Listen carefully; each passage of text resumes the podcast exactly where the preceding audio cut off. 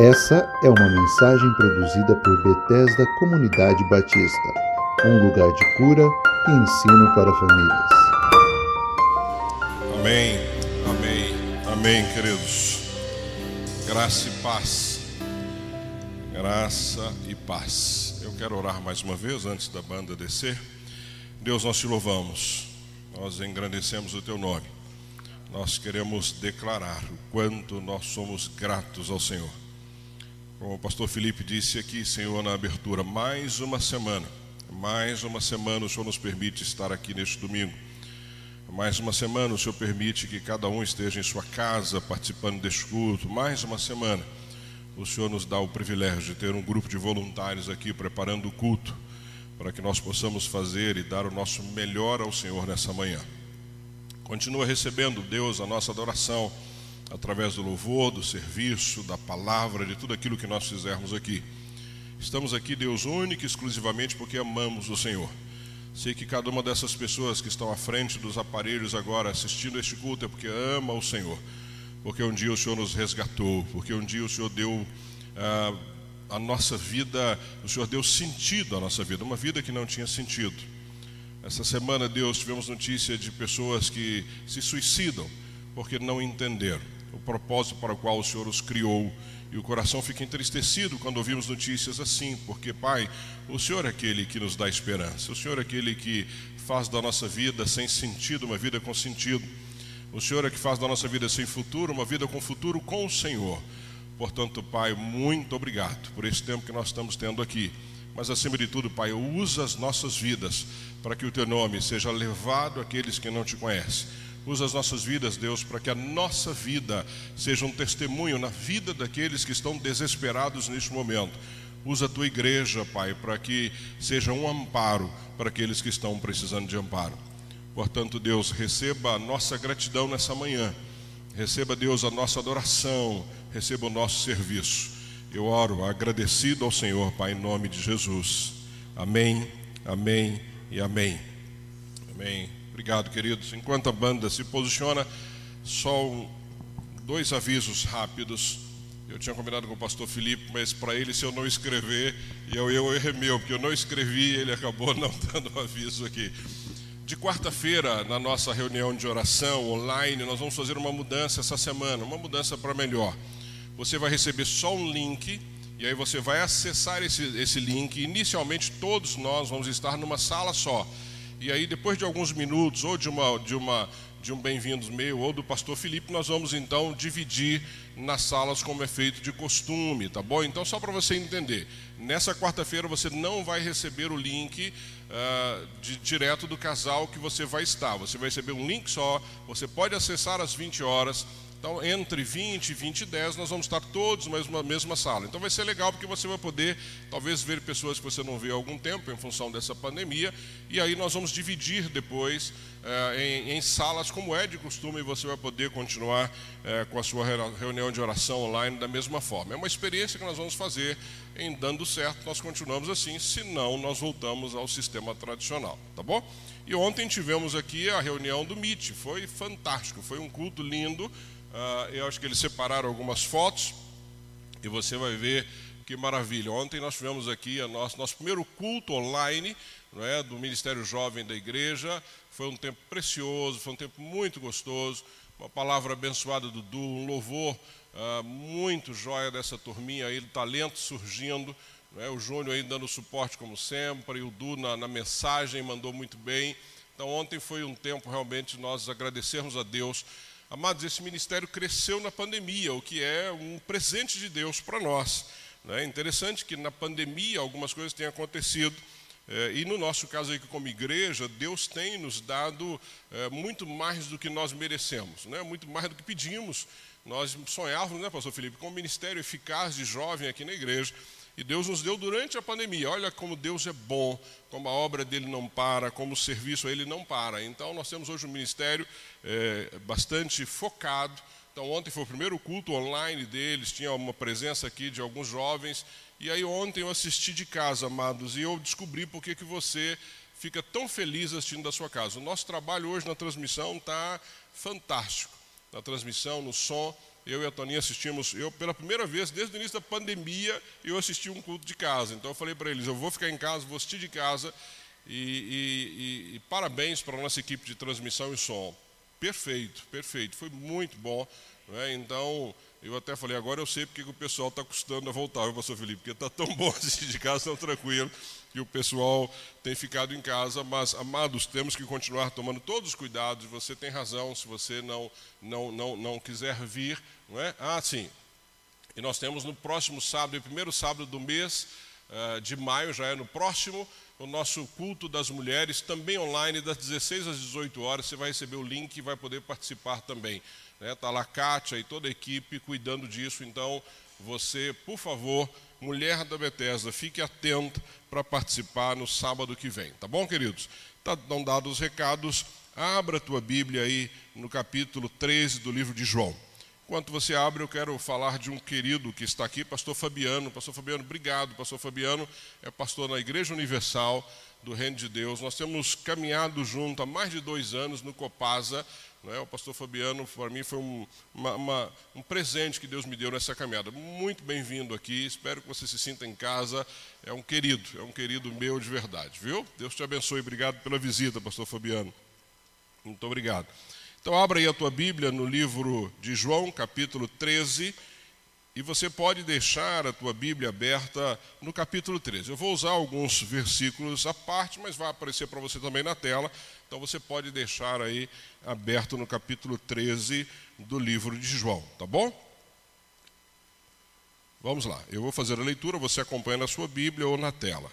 Estou usando aqui a versão NVI. Diz assim: um pouco antes da festa da Páscoa, sabendo Jesus que havia chegado o tempo em que deixaria este mundo iria para o Pai, tendo amado os seus que estavam no mundo, amou-os até o fim.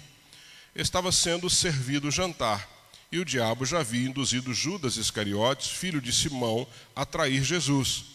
Jesus sabia que o Pai havia colocado todas as coisas debaixo do seu poder, e que viera de Deus, e que estava voltando para Deus. Assim, levantou-se da mesa, tirou sua capa e colocou uma toalha em volta da cintura. Depois disso, derramou água numa bacia e começou a lavar os pés dos seus discípulos, enxugando-os com a toalha que estava em sua cintura. Chegou-se a Simão Pedro, que lhe disse: Senhor, vais lavar os meus pés? Respondeu Jesus: Você não compreende agora o que estou lhe fazendo, mais tarde, porém, entenderá. Disse Pedro: Não, nunca lavarás os meus pés. Jesus respondeu: Se eu não os lavar, você não terá parte comigo. Respondeu Simão Pedro: Então, Senhor, não apenas os meus pés, mas também as minhas mãos e a minha cabeça. Respondeu Jesus: Quem já se banhou precisa apenas lavar os pés, todo o seu corpo está limpo. Vocês estão limpos, mas nem todos. Pois ele sabia quem iria traí-lo e por isso disse que nem todos estavam limpos. Quando terminou de lavar-lhe os pés, Jesus tornou a vestir sua capa e voltou ao seu lugar. Então lhes perguntou: Vocês entenderam o que lhes fiz? Vocês me chamam mestre e senhor, e com razão, pois eu sou. Pois bem, se eu, sendo senhor e mestre de vocês, lavei-lhe os pés, vocês também devem lavar os pés uns dos outros. Eu lhes dei o exemplo para que vocês façam o que lhes fiz. Digo-lhes verdadeiramente que nenhum escravo é maior do que o seu senhor, como também nenhum mensageiro é maior do que aquele que o enviou. Agora que vocês sabem essas coisas, felizes serão se as praticarem. Palavra do Senhor, amados, aí no livro de João, no capítulo 13.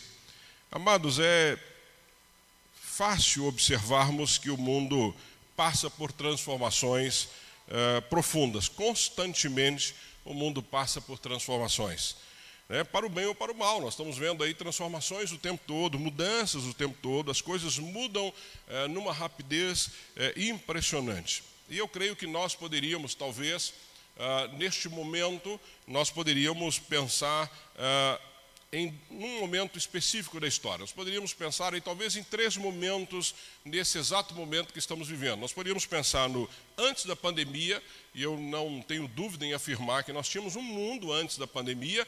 Então, antes da pandemia, nós estamos vivendo agora durante a pandemia. Estamos ainda em plena pandemia, estamos vivendo todos os efeitos dessa pandemia, e nós podemos pensar que nós teremos um outro mundo pós-pandemia é? Com certeza, a partir desse momento que nós conseguirmos controlar a pandemia, nós teremos um outro mundo. Então, nós temos aí uma mudança que está ocorrendo neste exato momento. Antes da pandemia, nós vivíamos de uma forma, basta observar aqui na igreja, com certeza, antes da pandemia, a maioria das cadeiras, se não todas aqui, estariam ocupadas. Estamos agora no meio de uma pandemia onde temos pouquíssimas cadeiras ocupadas e o povo em casa, não é? você em casa assistindo o culto, participando do culto, e com certeza, depois da pandemia, teremos um outro momento na história e quem sobreviver e quem no futuro é, permanecer aqui vai poder lembrar desses fatos. É? Infelizmente, pessoas que é, foram vidas ceifadas durante a pandemia,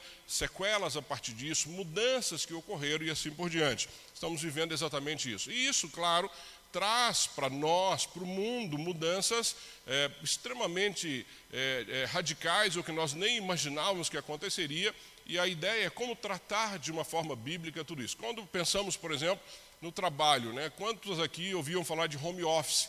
Home office não era uma palavra que nós usávamos com tanta frequência. Você sabia de algumas pessoas que trabalham, trabalhavam de casa, mas isso era a exceção. Né? Eu lembro, preparando uma mensagem de um filme que eu assisti, um filme de 1995, com a Sandra Burlock. Ela era uma, uma, uma moça que cuidava da área de TI, é? Ela trabalhava na, na, em casa, é, da área de TI, é, o nome do filme é A Rede, e ela, sem querer, naquela época, descobre dados de um secretário americano, secretário do governo americano, e ela então se torna inimiga do governo, o governo a persegue e tal. Mas se você pensar que em 1995, no que diz respeito a trabalho, isso era novidade. Né? Eu lembro quando eu assisti esse filme, que todos nós, eu lembro, eu e a Toninda comentamos a respeito, que interessante trabalhar de casa, isso era algo impensado. Né? Também, se você. É, uma outra coisa que marcou muito a minha vida, em 1988, alguns talvez conheçam, o Ricardo Sandler, ele escreveu um livro chamado Virando a Própria Mesa. Em 1988, esse homem já é, falava sobre mudanças é, no tipo de trabalho que nós teríamos. Por exemplo, ele tinha nas empresas dele uma área de criação. E naquele, em 1988, ele disse o seguinte: Olha, você tem um projeto para executar, não quero saber que dia, que hora você vai trabalhar, desde que na data você entregue esse projeto. E ele implementou várias mudanças nas empresas que ele cuidava e que ele herdou do pai. Então, isso em 1988 foi um, uma mudança no mercado. Muitos o chamaram de louco, esse, isso não vai funcionar, como é que pode um negócio desse? Ou seja, talvez já pensando numa época como nós estamos vivendo. Então, ninguém imaginava que nós fôssemos trabalhar da forma que trabalhamos hoje. Hoje em casa estamos eu, a Toninha e dois filhos adultos, os dois trabalham de casa, ou seja, o quarto virou escritório. É? Quem imaginou um dia que o teu quarto viraria escritório, que você começaria a trabalhar às nove da manhã do seu quarto, ficaria até 18, 17 horas, e é um trabalho sério, como outro qualquer, ou seja, não precisa mais do deslocamento. Então, isso trouxe uma mudança muito grande na nossa vida. Mudou com o passar do tempo, quem não, não percebe a mudança na forma de nos vestirmos. A, a, a, vestimenta ela acaba indo e vindo, não é? mas eu sou de uma época que a gente usava calça boca de sino. Quanto mais larga a calça, a boca da calça, mais chique era. Não é? A ideia era não ver o sapato. O pastor Felipe não é dessa época, mas era boca de sino. É, eu lembro, até perguntei para a Toninha de um tecido de camisa, que era um tecido enrugado, e a Toninha falou, não, chamava Ana Ruga, é, que era muito chique, ele tinha umas listas assim, todas enrugadinhas, todo mundo queria usar uma camisa Ana Ruga. Né? Tinha jeans naquela época com uma marca específica que todo mundo gostava, tênis e assim por diante. Ou seja, mas foi mudando, foi mudando. Com o passar do tempo, a forma de nos vestir foi mudando. Relacionamento, amados, mudou a forma de nos relacionarmos. Né? Hoje nós estamos nos relacionando mais à distância. É? E será que depois da pandemia muita coisa vai mudar? Não, nós também descobrimos que é possível ter relacionamentos à distância.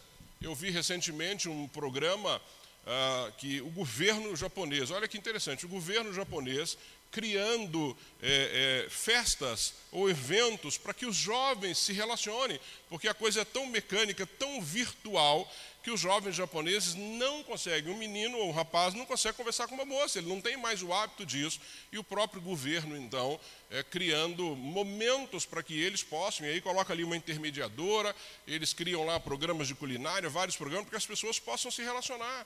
Ou seja, esse é um risco do que nós estamos vivendo hoje também, porque as pessoas acabam ficando tão à distância que perdem o prazer do relacionamento. Mas é uma mudança que está acontecendo e nenhum de nós imaginávamos passar por isso. Né? Comer, hoje, você se alimentar mudou, e não é o alimento em si, mas a forma. É? Quem é que imaginava é, comprar comida via iFood? Eu lembro que há alguns anos atrás, e eu estou usando o meu exemplo porque eu e a Toninha somos mais velhos, não tão mais velhos, mas mais velhos. Se nós estivéssemos assistindo TV e decidíssemos comer alguma coisa, o que, que tinha que fazer? Para tudo, né? e ainda naquela época não tinha streaming como hoje. Então, às vezes, um estava na cozinha falando para o outro o que estava acontecendo, porque não parava o filme. E você, para preparar alguma coisa, você preparava antes. Eu lembro que era muito comum, é? nós morávamos no Parque das Nações, tinha um supermercado que tinha pizza. Lembra disso? E a gente ia no supermercado, à tardezinha, pegava uma fila, comprava lá uma pizza pré-pronta, pré-cozida, levava para casa, colocava no forno, esquentava aquela pizza, sentava para comer, eu comia assistindo alguma coisa. Hoje como é que funciona, amado? Hoje você está em casa assistindo um filme, pega o teu celular ali, rapidamente entra no iFood, pede um prato, fica ali aguardando, já pagou, daqui a pouco o motoqueiro toca a campainha, você desce, para ali, desce, você está com a comida pronta, ou seja, mudou drasticamente a forma de nos alimentarmos. Eu descobri essa semana um termo que eu nunca tinha ouvido, dark kitchen, né? Ou seja, o que é Dark Kitchen? É um restaurante que não atende o público de forma presencial. Ele não existe de fato para a rua como a porta. Ele só funciona sob encomenda. Ou seja, tudo isso mudou e mudou radicalmente. Né? Drive-thru, ah, você tem que passar lá. Antigamente isso era coisa de McDonald's. Hoje, qualquer restaurante que você vai, você às vezes a encomenda, passa na porta, pega a comida e vai embora. Ou seja, mudou muito a forma de nós lidarmos com isso. Mudou a forma de conversarmos. A minha mãe aprendeu a, a, a, chamar por vídeo. Olha que lindo isso, uma senhora de 80 e poucos anos. Talvez ela nunca imaginou na vida dela que ela pudesse conversar com os netos, com os filhos, chamando de um celular. Hoje você faz isso com pessoas em qualquer parte do mundo, ou seja, uma, um avanço que nós nunca imaginamos. Né? Antigamente você mandava uma correspondência, mandava uma carta e ficava esperando dias para essa carta chegar. Hoje nem se fala mais em e-mail. E-mail hoje é algo que a gente usa para as relações comerciais, mas hoje você quer falar com alguém, você está ali, entra em contato, chama, e a cada dia mais fácil.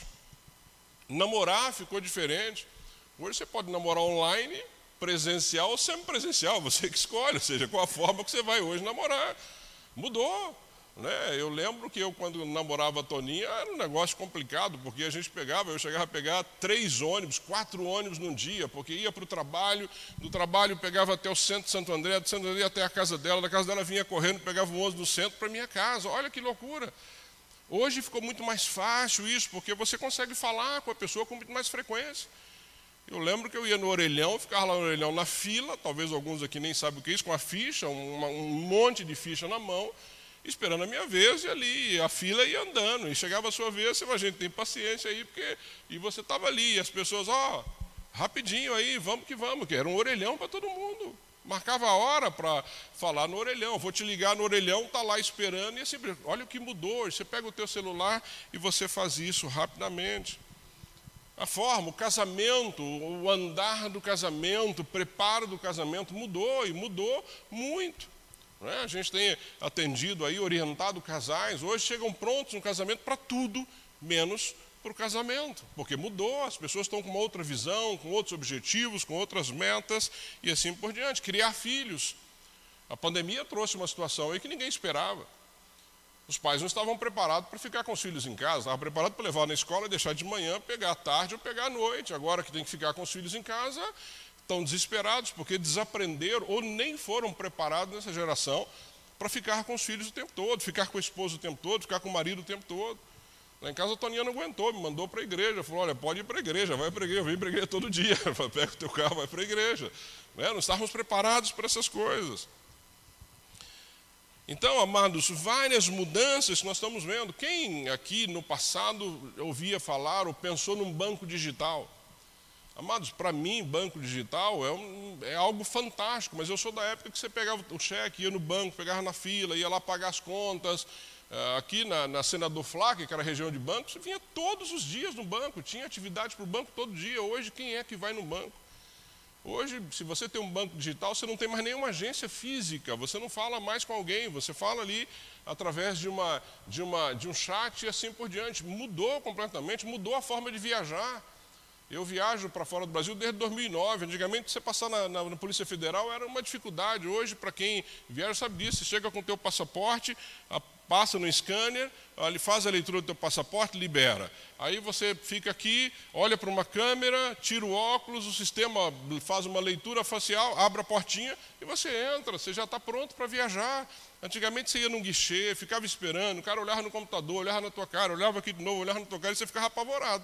meu Deus do céu, será que eu passo daqui para frente ou não? Mudou. Então, o que eu quero que você entenda é que mudou, as coisas mudaram e vão continuar mudando numa velocidade que nós nunca imaginamos. Nós nunca imaginamos, isso faz parte uh, disso. Então, é, é, notório que usos, que costumes, que formas de, de da, da nossa vida, elas mudaram radicalmente. E o que isso tem a ver com o texto que eu li, ou o que isso tem a ver com a palavra o Senhor Jesus já sabia disso, já trabalhava em função disso, já nos ensinava em função disso há mais de dois mil anos. Este texto que eu li com vocês e que nós vamos juntos estudar, ele fala exatamente como é que nós temos que nos comportar mesmo nas mudanças. E o lindo no Evangelho é isso, é porque a nossa forma de conduta, ela pode mudar com o tempo, mas aquilo que vivemos, que praticamos ou que cremos, não. Essa é a diferença, é isso que eu quero que você entenda junto comigo nessa manhã. É isso que eu quero que você que está em casa entenda isso. Ou seja, Jesus, nos seus três anos de ministério, no tempo que teve nessa terra, no seu ministério, na sua vida, ele levou os discípulos numa direção que é viver não é? caracterizado pelo serviço. É isso que esse texto nos ensina. Jesus mostrou isso, ele ensinou, ele modelou ó, os servos dele, os seus, a vida desses servos, como ele tem que modelar e tem modelado a minha vida e a sua vida nessa caminhada. Ou seja, ele nos ensina a, a viver como servos. Ele nos ensina como é que nós temos que viver num mundo em plena transformação como agora, ou aqueles que nos antecederam, como é que eles viveram, e aqueles que virão no futuro, enquanto ele não voltar, como é que eles vão viver, não é? com as mudanças e tudo aquilo que ocorrer. Quando Marcos narra ah, sobre a missão de Jesus, lá Marcos 10, 45, não está para você na tela, mas é muito conhecido, não é? quando ele escreve que o próprio Filho do Homem não veio para ser servido, mas para servir e dar a sua vida em resgate por muitos. Ou seja, olha Jesus moldando a minha vida e a sua vida com a forma que nós devemos viver, com a forma que nós temos que, que, servir. Ou seja, por isso que o tema da minha mensagem hoje é: o mundo verá Deus quando servirmos uns aos outros. Nós buscamos constantemente, queremos constantemente entender como é que eu posso impactar a vida das pessoas, como é que as pessoas podem ver na minha vida não é, Jesus servindo. Esse é o princípio que ele nos ensinou desde o início. Ele disse que ele não veio para ser servido, ele veio para servir. Essa é a ideia principal. O discípulo de Jesus, amado, não tem foco na sua própria vida, ou seja, então eu e você não podemos ter foco na nossa própria vida. Ele não nos criou para que nós tivéssemos foco na nossa própria vida. Discípulo é servo, discípulo é alguém que entendeu que ele está nesta terra para servir. Agostinho diz assim, e eu peguei essa frase essa semana de alguém que publicou no Facebook: quanto mais servos de Cristo somos, tanto mais livre nos sentimos. Olha que interessante, ou seja, quanto mais servo de Cristo eu for, mais livre eu vou me sentir. Parece um, não, é? não parece um contrassenso? Como é que ser servo e sentir livre? A ideia de servo ou de escravo é de alguém que está preso a alguma coisa. Como é que eu posso me sentir livre? Mas esse é o padrão do mundo. Com Deus, quanto mais servo eu for de Cristo, mais livre eu vou me sentir. Então, primeiro, o, o, o discípulo de Jesus não tem foco na sua própria vida. O discípulo de Jesus tem foco na vida do outro. E isso é algo difícil de entender.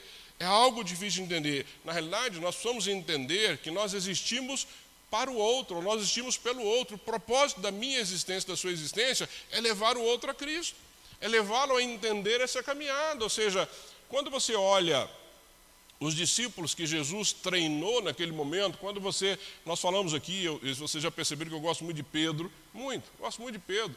Pedro era um homem é, que tomava decisões impensadas, que se arrependia, não é? Que ia lá aos pés do Senhor, o Senhor o perdoava. Pedro era gente como a gente, com todas as dificuldades. Né? Mas quando você olha para esses homens que tinham uma vida de certa forma, estável. Pedro não era um pobre, alguém que não tinha é, um trabalho. Pedro estava lá pescando no seu barco quando Jesus o chama, e tantos outros. É, que vêm seguir Jesus, Jesus leva esses homens a entender: olha, essa sua vida, ela não tem mais importância, você tem que viver agora pensando no outro. Olha que loucura! Esse é o Evangelho. Pensar no outro. Ou seja, o Senhor nos chama para algo que as pessoas não vão entender, então o foco é a vida do outro. Os discípulos de Jesus, eles existem e servem de uma forma radicalmente diferente do que vemos. Ou seja, o Senhor nos chama, amado, para viver e servir de uma forma que as pessoas não vão entender, diferente do que o mundo preza, do que o mundo prega, do que o mundo ensina. Nós morremos para nós mesmos e vivemos para a glória de Deus, servindo e resgatando o outro. Olha que coisa interessante, ou seja, a minha vida tem que ser para a glória do Senhor. A minha vida tem que ser para resgatar aquele que não conhece Jesus. Foi isso que Jesus ensinou, foi para isso que ele veio. Agora, como é que nós estamos vivendo hoje? Como é que a maioria das igrejas vive? Como é que a maioria dos, dos líderes vivem? Vivem de uma forma que não é servindo, é para ser servido. Não é isso que Jesus ensinou em momento nenhum. Se eu sou um líder e não dou exemplo de serviço, que líder eu sou? Se eu e o Felipe não dermos exemplo aqui nessa igreja de alguém que está para servir, vocês nunca serviriam. Tem que partir de nós, ou seja, o que nós estamos vendo hoje, infelizmente, são pessoas que entendem o Evangelho como uma forma de eu me dar bem. Não, o Evangelho você vai se dar bem com o Senhor, sim. Você pode ter coisa, claro, o Senhor pode te dar muitas coisas, mas o principal foco tem que ser o outro. O principal foco tem que ser ganhar o outro para Cristo, levá-lo a entender isso. Ser cristão, amados, é viver essencialmente como um servo, ou seja, buscando esse serviço, buscando servir, buscando ensinar. Essa semana eu tive uma experiência interessante, o pastor Fabiano caminha conosco, nós temos ah, aqui em Santo André um grupo grande de pastores que nós nos encontramos regularmente. Tivemos uma reunião, inclusive com um deputado da Universal essa semana, aqui na Igreja Bola de Neve, para tratar do que nós estamos vivendo. E dessa reunião, então, ficou decidido que falaríamos com o prefeito. E na quarta-feira, então, à noite, fomos eu, o pastor Giba, da Igreja Bola de Neve, o pastor Salatiel, que é o presidente do Conselho de Pastores, e o pastor Beto, que é da Igreja Batista Jerusalém. Nós fomos, então, no gabinete do prefeito Paulo Serra, e estivemos lá por quase duas horas com ele. Foi muito interessante, muito interessante, porque quando nós chegamos no gabinete dele, ele disse assim: Poxa vida, pastores aqui comigo, eu estou precisando de oração. Olha que recepção boa, não é? Ou seja, já entramos na intenção, claro, de orar por ele. Mas a nossa conversa com o, pastor, com, com o prefeito Paulo Serra foi exatamente isso que eu estou pregando aqui. Foi dizer para ele: não viemos aqui pedir absolutamente nada, nós viemos aqui oferecer oferecer o quê? A igreja, oferecer o trabalho voluntário. Eu falei para ele: não existe nenhuma outra entidade na terra com um trabalho voluntário como a igreja tem. E eu ainda disse para ele: você tem funcionários aqui que você paga, manda ele faz. A igreja não, as pessoas fazem voluntariamente. Então, nós vamos mostrar para ele a força da igreja brasileira e o quanto ele, como líder da nossa cidade, pode nos utilizar, no bom sentido, para abençoarmos a cidade. Eu disse para ele e outros pastores: se ele ama a cidade, nós também amamos. Se ele ama o povo, nós também amamos o povo. Não é? Se ele quer que esse povo de Santo André é um povo que caminhe bem, que se dê bem, nós também queremos. Então fomos oferecer a igreja para ele, no sentido de: olha, precisa de apoio da igreja? Estamos aqui. Precisa de uma palavra para o povo, através dos pastores, que sejam direcionadas para o bem da cidade? Estamos aqui. E deixamos claro isso para ele. Não queremos nada não queremos cesta, não queremos cargo, não queremos absolutamente nada. Queremos fazer o papel para o qual o Senhor nos chamou. Estamos aqui, prefeito, como servos, mas como autoridades em nome de Jesus. E dissemos isso para ele. Você é uma autoridade no nosso município e nós, pastores, somos uma autoridade espiritual e queremos andar juntos nisso. Queremos servi-lo. E foi um tempo muito bom, oramos por ele no final e ele então se comprometeu a caminhar nesse sentido oferecer. É isso que a igreja precisa fazer. Ou seja, nós estamos como igreja, como servos do Senhor, para que as pessoas possam olhar para nós não é? e ver esse diferencial, mudando e totalmente diferente do que o mundo prega nesse sentido. Então é isso, nós precisamos aprender sobre isso. E aqui especificamente o servo Pedro. Então, quando lemos o texto que lemos aqui, nós vamos descobrir o que ele aprendeu, ou seja, vamos aprender a, com aquilo que o Senhor ensinou e com aquilo que Pedro ensinou. Primeira coisa interessante é que a partir do momento que Pedro então caminha com Jesus, que Pedro tem esse entendimento, que ele está servindo e aprendeu a servir, até a forma dele se apresentar muda, ou seja, Pedro apresenta-se como servo. Olha que interessante. Segunda Pedro, vai aparecer para você na tela, capítulo 1, verso 1, diz assim: Simão Pedro, servo e apóstolo de Jesus Cristo. Talvez ele pudesse fazer diferente como a gente, não, eu sou apóstolo de Jesus Cristo, porque ele era apóstolo de Jesus Cristo. Mas o que, que Pedro coloca primeiro aqui? Ele não coloca primeiro o apostolado ou o título que ele havia recebido em função de caminhar com Jesus, ele coloca exatamente o contrário. Pedro, servo. Depois de servo, apóstolo de Jesus Cristo. Ele muda. Amados, eu e você precisamos entender que quando caminhamos com o Senhor, e o quanto mais estamos caminhando com Ele, nós precisamos entender o nosso papel de servo na comunidade, da mesma forma que Pedro. Isso vai mudar a vida das pessoas. Pedro exortava os líderes a viverem como servos, ou seja, toda vez que ele escrevia, ele estava exortando os líderes a não viver como os, aqueles homens que estavam ali para ser servido, não é? sentado enquanto adulto. Não, ele, ele exorta que esses homens servissem. Primeiro a Pedro, no capítulo 5, versos 2 e 3, diz assim: Pastoreiem, ele está escrevendo para os líderes, pastoreiem o rebanho de Deus, que está sob os seus cuidados Olhem por, eh, olhem por ele, não por obrigação, mas de livre vontade, como Deus quer. Não façam isso por ganância, olha, não façam isso por ganância, mas com o desejo do quê? De servir, amados. Isso é uma liderança que só existe para quem entende quem você é no Senhor, quem você é em Deus. Ele está dizendo: olha, é, não por desejo, não por ganância, mas pelo desejo de servir. Você precisa ter no seu coração o desejo de servir. Não hajam como dominadores dos que lhes foram confiados, mas como exemplos de serviço para o rebanho. Ou seja, aqui Pedro está falando para mim para o pastor Felipe que nós temos que ser exemplo para o rebanho pastor Fabiano tem que ser exemplo para o rebanho. Ele está falando aqui diretamente aos líderes, ou seja, sejam exemplos de alguém que quer servir, de que ama, de que tem desejo de servir. Não é servir por interesse ou por ganância, é desejo de fazer isso. Teu coração precisa estar cheio de alegria quando você serve as pessoas. Pedro ensina os crentes a trabalharem como servos, e aqui para os demais, 1 Pedro no capítulo 4, versos 10 e 11, ele diz assim: olha, cada um exerce o dom que recebeu para servir aos outros. Aí quebrou as pernas, né?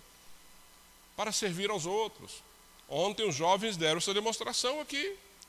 É essa demonstração que a gente tem dado domingo após domingo aqui na igreja, não é? Quando pregamos, quando a equipe trabalha, quando o pessoal da, da, da, do apoio está aí, quando as bandas se reúnem, nós estamos servindo. Então ele diz assim: olha, cada um exerce o dom que recebeu para servir aos outros, administrando fielmente a graça de Deus nas suas múltiplas formas.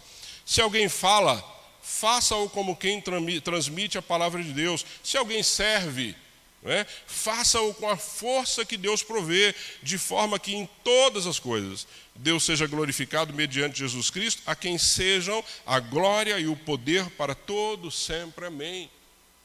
Servir. Esse é o segredo.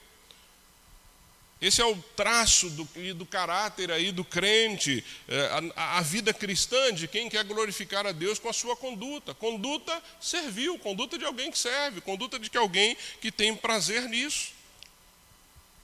E aqui, parafraseando, se um discípulo de Jesus não vive para servir, serve para quê? Não entendeu o processo. Se eu e você, discípulos de Jesus, não entendermos que Ele nos chamou para servir, amados, nós não entendemos nada do Evangelho, precisamos repensar a nossa caminhada no Evangelho. Ele nos chamou para servir, Ele próprio veio para servir e não para ser servido. Algumas lições que nós aprendemos aqui, nesse texto.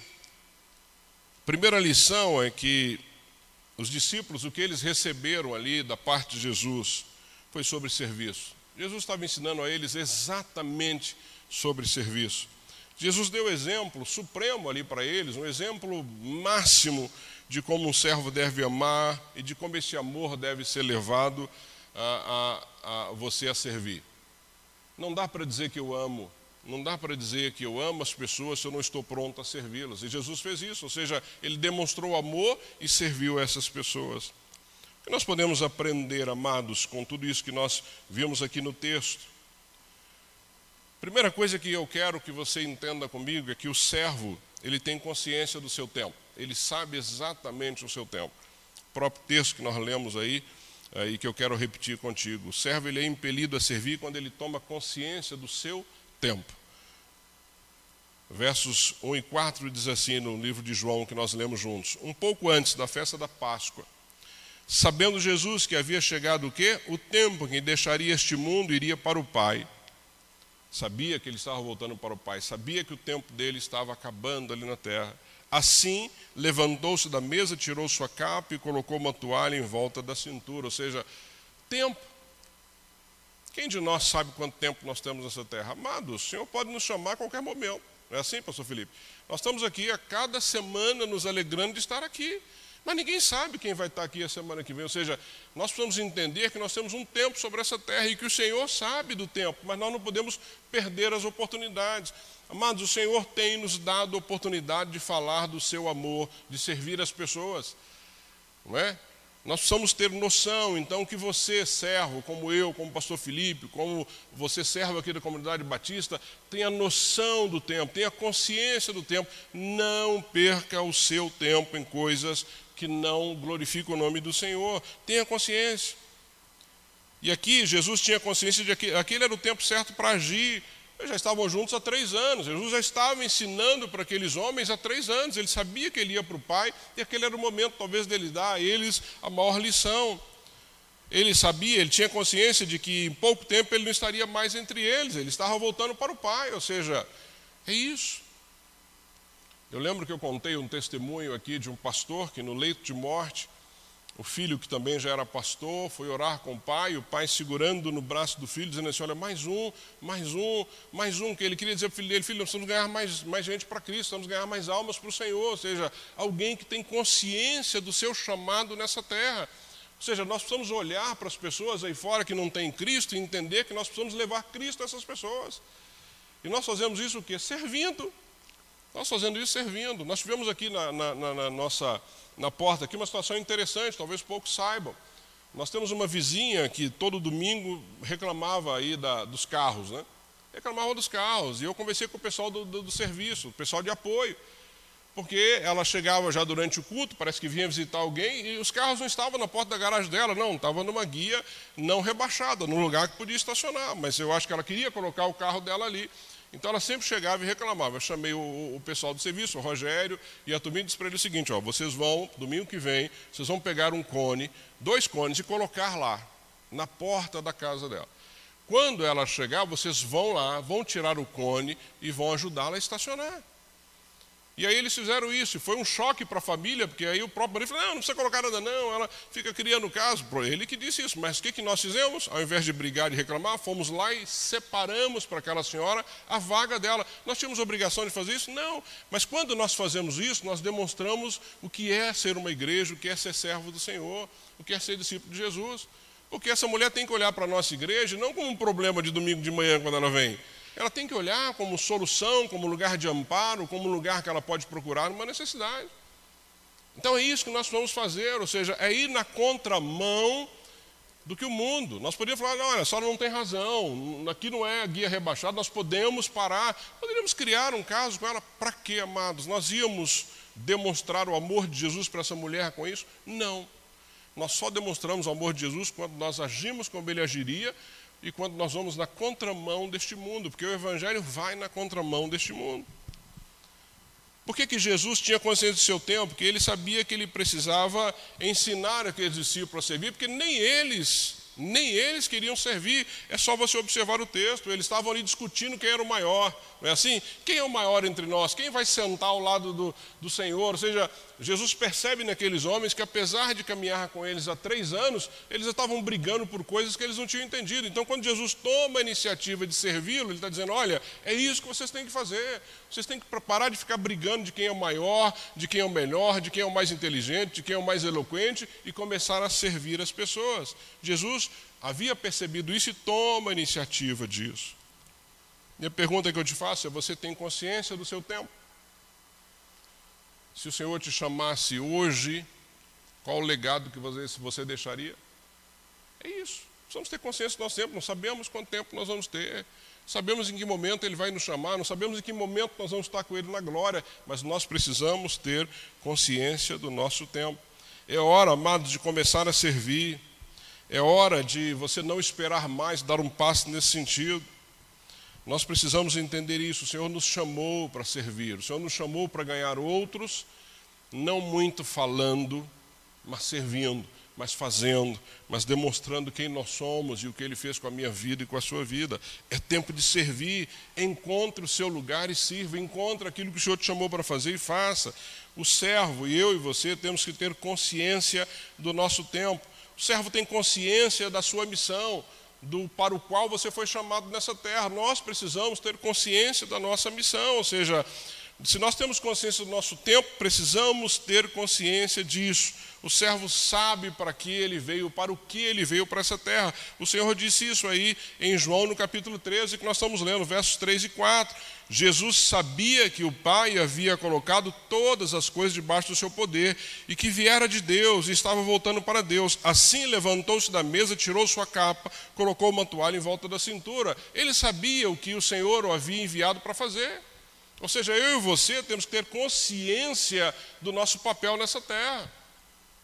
Amado, você pode ter todas as coisas que o Senhor te permitir fazer, mas você tem algo que é específico. A sua vida de servo precisa testemunhar Jesus na vida das outras pessoas. Esse é o seu papel nessa terra. É triste quando você vê alguém que passou por essa terra e não cumpriu, não é? Não cumpriu o seu papel. Não entendeu para o qual o Senhor o chamou. Não entendeu. Jesus tinha clareza disso, ele sabia que ele precisava cumprir a obra que o Senhor havia comissionado ele a fazer. Voltar para Deus significaria que ele não, não estaria muito tempo com aqueles, aqueles seus discípulos e que ele não pertencia a esse mundo, ele não era deste mundo, não pertencia a esse mundo. Nós temos uma missão muito bem definida, eu e você, não é ser servido, mas servir entregando a nossa vida para que outros possam chegar a Jesus, é isso. É drástico? É. É diferente? É. É difícil? É. Não tem nada fácil nisso, mas essa é a nossa missão nessa terra. Foi para isso que o Senhor nos chamou. Uma missão muito bem definida. O servo sabe para que ele veio, o porquê ele veio, por que ele está aqui. Está aí entre os versos 42 e 45, deixa claro quando Jesus então orienta este povo. Ele diz assim: Olha, Jesus os chamou e disse: Olha que interessante. Vocês sabem que aqueles que são considerados governantes das nações as dominam e as pessoas importantes exercem poder sobre elas. Não será assim entre vocês. Não será assim entre vocês. Ao contrário, quem quiser tornar-se importante entre vocês deverá ser o quê? Servo. Olha a contradição com o mundo. Quer ser importante? Seja servo. E ele continua ensinando. Ele continua orientando, ou seja, e quem quiser ser o primeiro deverá ser escravo de todos. Pois nem mesmo o filho do homem veio para ser servido, mas para servir e dar a sua vida em resgate por muitos. Amados, é totalmente na contramão do mundo.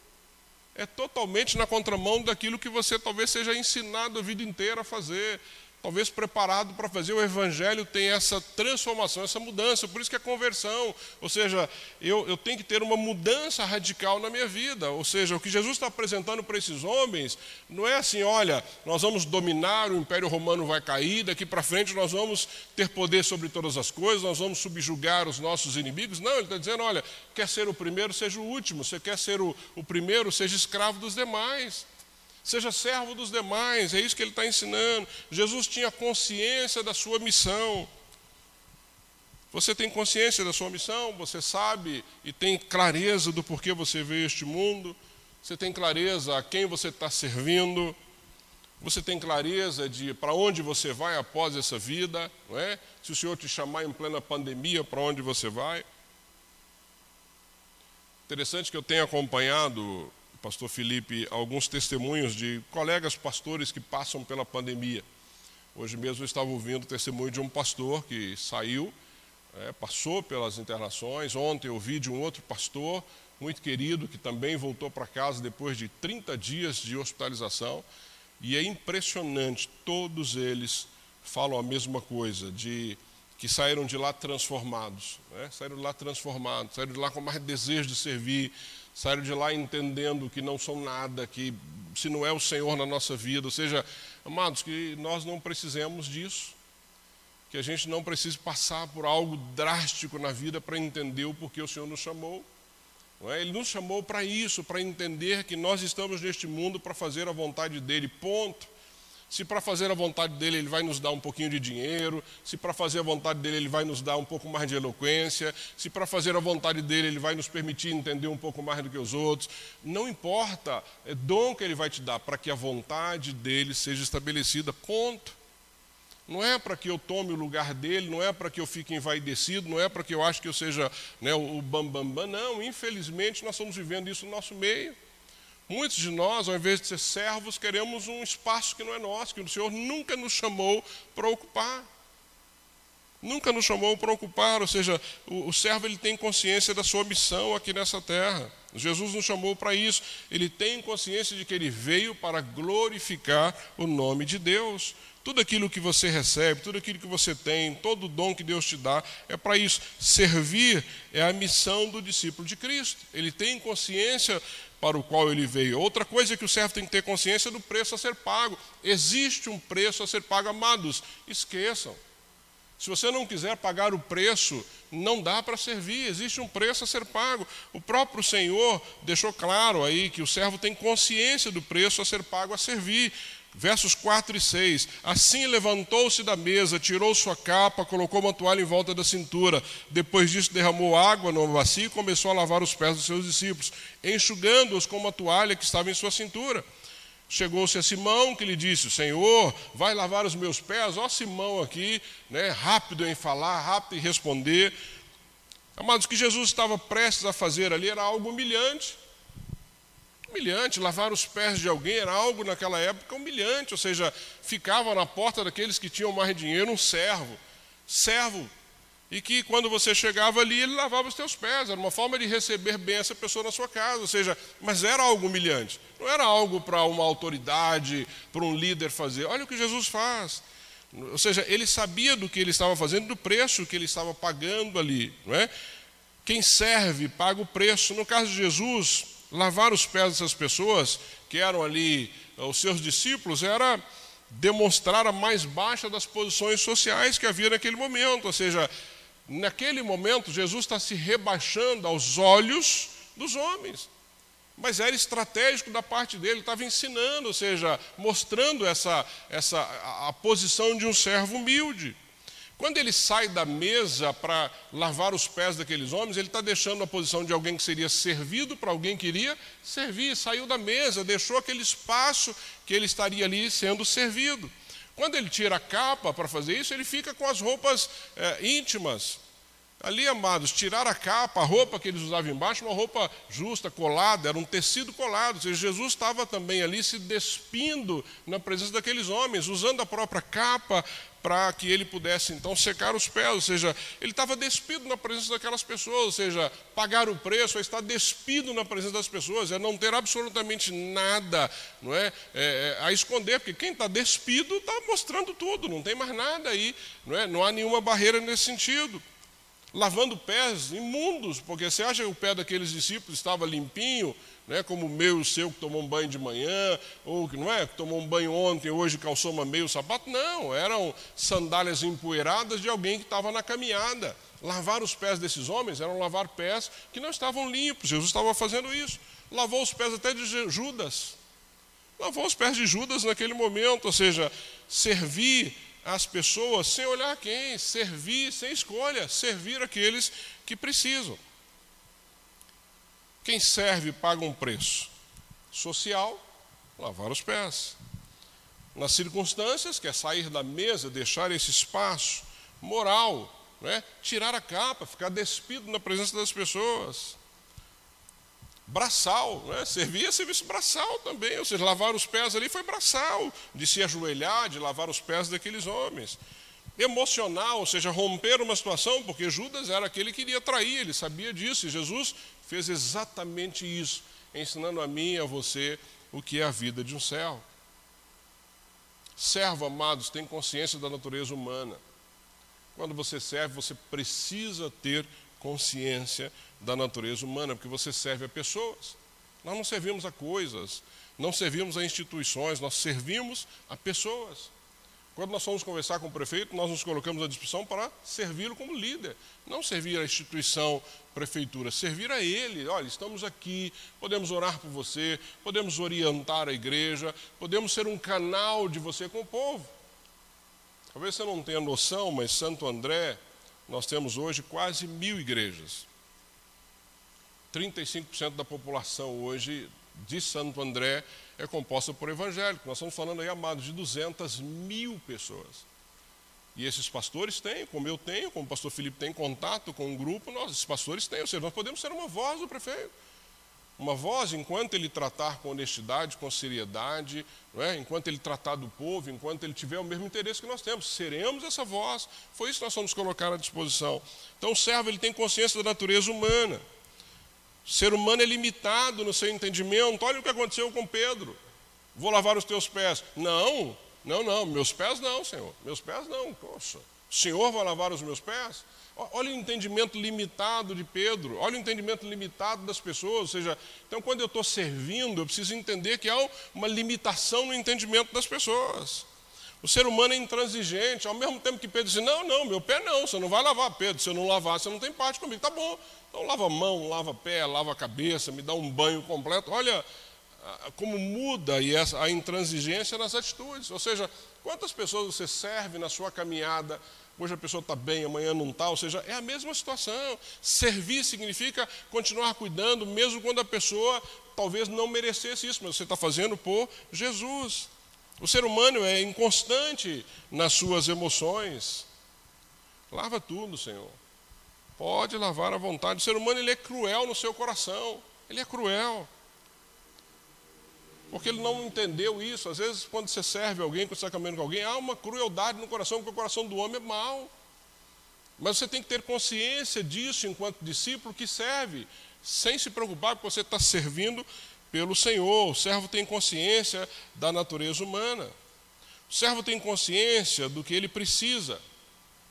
Você precisa ter consciência do que você precisa para continuar servindo, amado. Servir não é fácil. Servir não é fácil.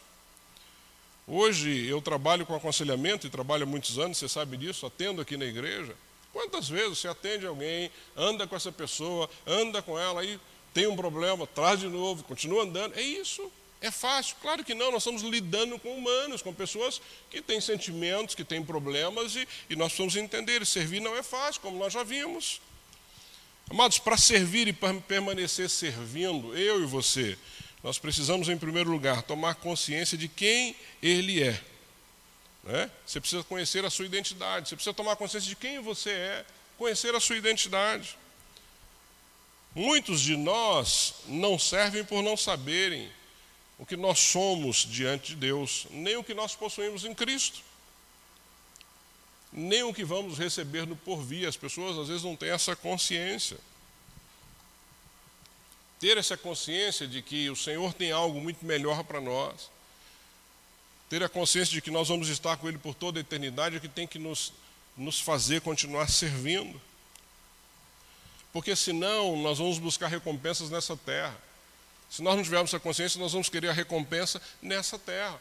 Eu quero que o pastor Felipe me reconheça nessa terra. Eu quero que a igreja me reconheça nessa terra. Eu quero que a, a, cidade me veja, me reconheça nessa terra. Ou seja, se eu não tiver consciência de quem eu sou, para quem eu estou servindo e para onde eu vou, ou seja, qual é a minha recompensa, eu vou querer recompensa nessa terra. Por isso que às vezes nós fazemos algumas coisas e queremos que as pessoas dêem um tapinha nas nossas costas. Por isso que às vezes nós servimos alguém e publicamos. É? Publicamos, porque nós queremos que as pessoas é, fiquem felizes. Olha, o André, o cara que está. Mas para o Senhor, não. Então eu tenho que tomar cuidado como servo para não, não querer e não ficar esperando recompensas nesta terra. Por isso que eu preciso entender quem eu sou.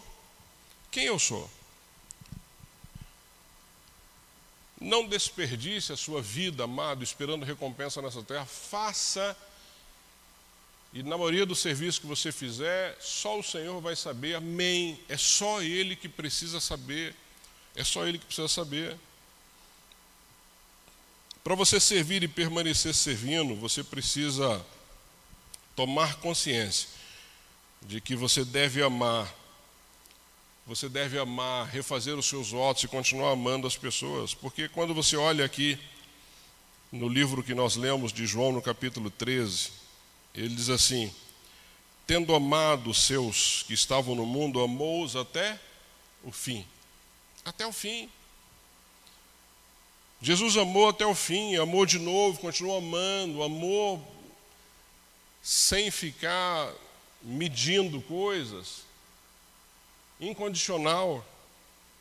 E o que significa para mim e para você amar até o fim? Será que nós temos essa capacidade de amar até o fim? Ou seja, quem serve, e eu e você precisamos amar até o fim, precisamos amar de novo, amar de novo, caiu, busca. Não, não, não foi. Vai lá, ama aquela pessoa, continua amando. Você precisa renovar esse seu compromisso de continuar amando. Eu a Toninha brinca que ela diz que todo mundo para mim é bom, todo mundo é legal, todo mundo é joia. Né? A Toninha vive falando isso, para mim todo mundo é bom. Amados, essa é a minha forma de amar. Eu prefiro amar as pessoas assim.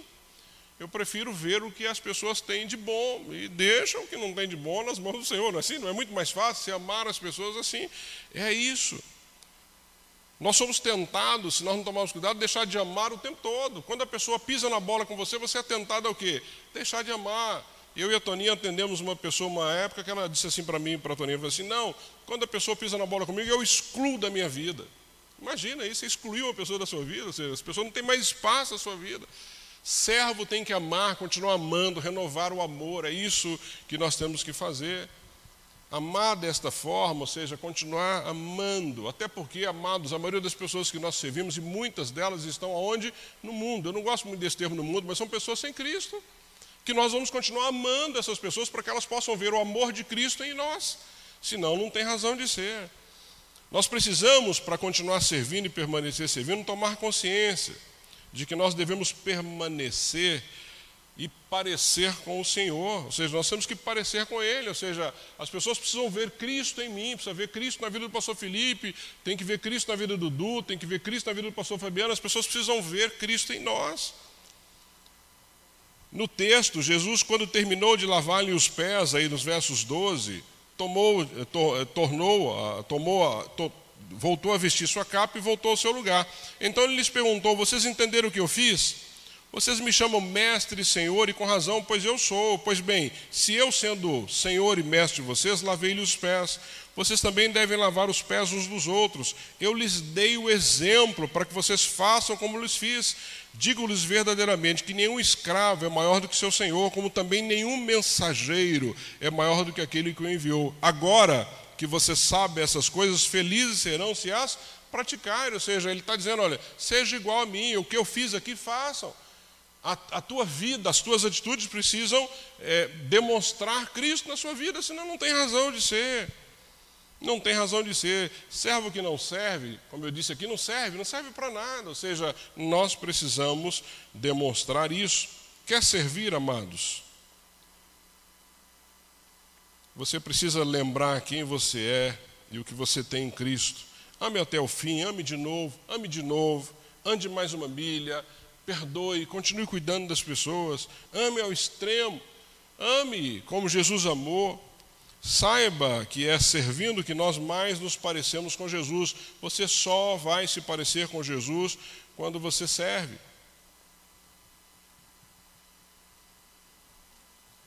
O cristão precisa ter uma vida de servo, eu quero que fique isso bem claro na tua mente.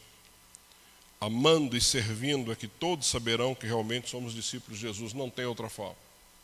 Eu posso, domingo após domingo, me esgoelar aqui no púlpito Pastor Felipe pode, domingo após domingo, se esgoelar aqui no público.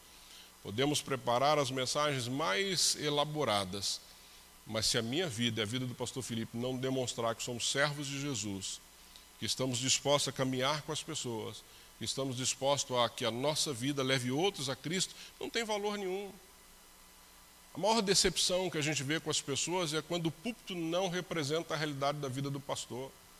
E nós oramos e trabalhamos, eu, pastor Felipe, para que vocês tenham esse comportamento, e a gente tem visto esse comportamento na família Bethesda, e eu fico muito feliz com isso. Ou seja, a minha vida, do pastor Felipe, a sua vida, tem que demonstrar Cristo. As pessoas precisam olhar para nós e falar assim: poxa vida, esse povo é um povo diferente. Olha o sorriso, disposto a, a caminhar junto, disposto a perdoar, disposto a, a, demonstrar, ou seja, amando e servindo, é que daremos prova de que recebemos o amor de Deus. Não tem outra forma. Não tem outra forma. Amando e servindo é que o mundo poderá ver Deus, ou seja, as pessoas vão ver Deus no pastor Fabiano, nas outras pessoas, quando nós demonstrarmos isso na prática. Quando eu realmente estiver disposto a servir as pessoas, quando eu estiver disposto a sair da mesa e lavar os pés, quando eu estiver disposto a caminhar o quanto for necessário, sem deixar de amar, é isso que é servir, é isso que Jesus estava ensinando aquele povo. Amando e servindo é a forma mais plena de exercermos nossa humanidade. Não tem outra. Não tem outra. Amando e servindo. Foi para servir, exaltando a glória de Deus em tudo que somos e em tudo que fazemos que nós somos criados. Fomos criados para a glória de Deus. No entanto, amados, infelizmente, muitos escolheram servir a nós mesmos e aos nossos interesses, não do Senhor. Infelizmente, fomos criados para a glória dele, fomos criados para louvor dele, fomos criados para fazer a vontade dele, mas muitos escolhem servir a eles próprios, aos seus próprios interesses e não ao Senhor. Infelizmente, quando fazemos isso, nos tornamos escravos do pecado. Escravos tornamos escravos daquilo que conquistamos, tornamos-nos escravos da nossa profissão, tornamos-nos escravos de tantas coisas escravos do púlpito, escravos do poder, escravos do reconhecimento, escravos do tapinha nas costas, tornamos escravos, vivemos em pecado. Na igreja, fora da igreja, eh, no dia a dia, porque não estamos vivendo para a glória do Senhor. E aí o Senhor, na realidade, ele prova o amor dele por mim e por você, fazendo o quê? Mandando Cristo, que veio, nos ensinou a servir, morreu na cruz por mim, por você, ressuscita ao terceiro dia e nos dá vida. Essa é a caminhada do Evangelho, ou seja, nós precisamos entender isso, ou seja, quando você reconhece isso, confessa os seus pecados, muda de vida, torna-se um servo do Senhor, é aí que ele vai usar a sua vida. É aí que ele vai começar a te usar para a honra, glória e louvor dele. É isso que você precisa entender. Fomos criados para a sua glória, muitos escolhem os seus próprios interesses, muitos escolhem as suas coisas pessoais, é? se tornam escravos disso, vivem em pecados, distantes de Deus, longe do Senhor, mas Ele, no seu amor infinito, Ele manda Jesus que vem, nos ama, nos ensina, morre na cruz, ressuscita ao terceiro dia, nos dá vida, nós entendemos isso, confessamos nosso pecado, nos arrependemos, mudamos de direção, e aí, amados, Ele começa a usar a minha vida e a sua vida como servo dEle, para que outros sejam ganhos, para que outros não vivam escravos disso, para que outros não vivam na dependência dos seus próprios interesses. É isso. É isso que Jesus ensinou para mim e para você. É isso que ele ensinou há dois anos, dois mil anos atrás, e é tão verdadeiro e vai continuar sendo verdadeiro até que ele volte. É assim que nós temos que viver. A quem você tem servido? Essa é a pergunta que você deve responder. A quem você tem servido? Ao Senhor ou aos seus próprios interesses? Na igreja e fora da igreja, como você serve? Porque o nosso serviço não é só aqui, aqui é Aqui é bom demais, né? Aqui é gostoso, aqui é tremendo. Mas e lá fora? Como é que as pessoas estão olhando para mim como servo? Amado, sirva a Deus, sirva ao próximo, foi para isso que Ele nos chamou. Quer ter um casamento abençoado? Eu termino aqui. Sirva. Eu tenho ensinado isso aos casais que passam aqui no gabinete. Quer ter um casamento abençoado? Sirva a sua esposa, sirva ao seu esposo, Sirva aos seus filhos, quer ser um bom pai, uma boa mãe, sirva aos seus. Busque servir sem ficar aí pensando na, numa resposta positiva.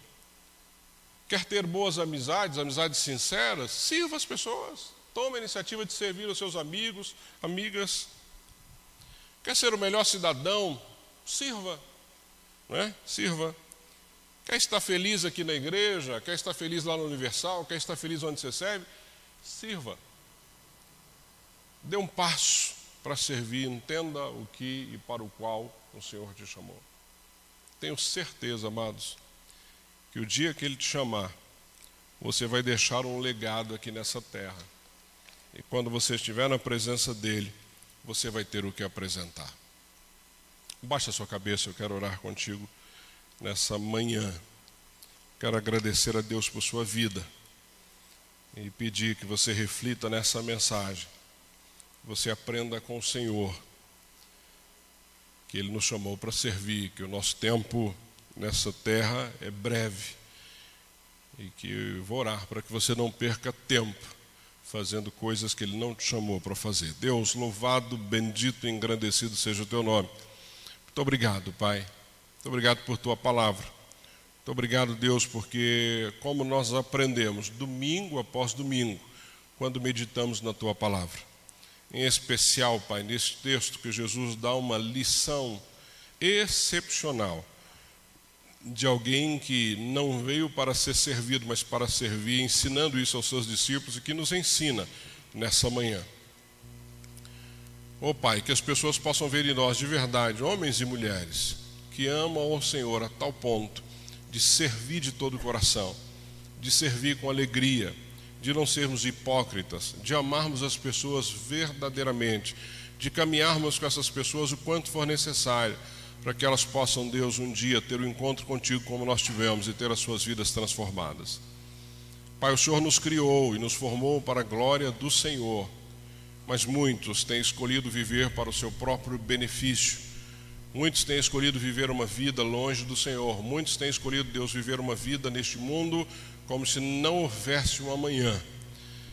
Muitos, Deus, têm vivido uma vida de pecado porque se tornam escravos da própria vida, da própria conduta, seja na mentira, seja nos negócios, seja na caminhada, seja, Senhor, numa vida é, dupla, seja, Senhor, numa vida que não agrada ao Senhor. Escravos, Deus que possam ter um entendimento real do porquê o Senhor enviou Cristo, num amor incondicional por mim e por cada um que está, tanto aqui na igreja quanto em casa, e aqueles que verão esse vídeo depois. O Senhor nos amou a este ponto, Pai, de Jesus vir nos ensinar, nos servir, morrer na cruz no nosso lugar, uma morte horrível, mas ressuscitar ao terceiro dia nos da vida. Pai, que a nossa vida e quando tivemos entendimento disso, nos convertemos de coração, entregamos ao Senhor e confessamos que Jesus é o nosso Senhor, isso transformou nossa vida, o nosso ser. Que isso, Deus, através da minha caminhada e da caminhada de, de todos aqueles que estão vendo, ouvindo e participando deste culto, outros possam ver em nós este Cristo, os, outros possam ver em nós essa mudança, transformação, e outros, Deus, possam se arrepender através do nosso serviço e entregar a vida ao Senhor. Por isso, Pai, eu te peço que o Senhor continue nos usando. Usa-nos, Pai, essa semana mais uma vez. Nos dê oportunidades, Pai, de pregar a tua palavra, muitas vezes sem abrir a nossa boca, através de um abraço, através de um olhar, através de uma oração, através da doação para aqueles que estão precisando, através muitas vezes, Pai, de doar o nosso ouvido, o nosso ombro, através da nossa presença, através, Deus, de amar as pessoas de forma incondicional, através de não sermos julgadores, mas aqueles que podem acolher e mostrar o caminho certo. Faça isso, Pai, na minha vida. Faz isso na vida de cada um da comunidade Bethesda. Faz isso na vida de cada um que está ouvindo essa mensagem nessa manhã. Oh, Pai, que o mundo possa realmente nos conhecer pelo amor, que o mundo possa nos conhecer porque servimos uns aos outros e assim vão conhecer a Cristo. O mundo só vai, Deus, amar o Senhor de todo o coração quando este amor for demonstrado através das nossas vidas. Continua usando a nossa igreja, o nosso povo. Continua usando o teu povo aqui nesta igreja, Pai. Eu oro nesta manhã, mais uma vez, agradecido ao Senhor, em nome de Jesus. Amém, amém e amém. Deus te abençoe, querido. Deus te abençoe, Deus te guarde, Deus te dê uma semana de vitória.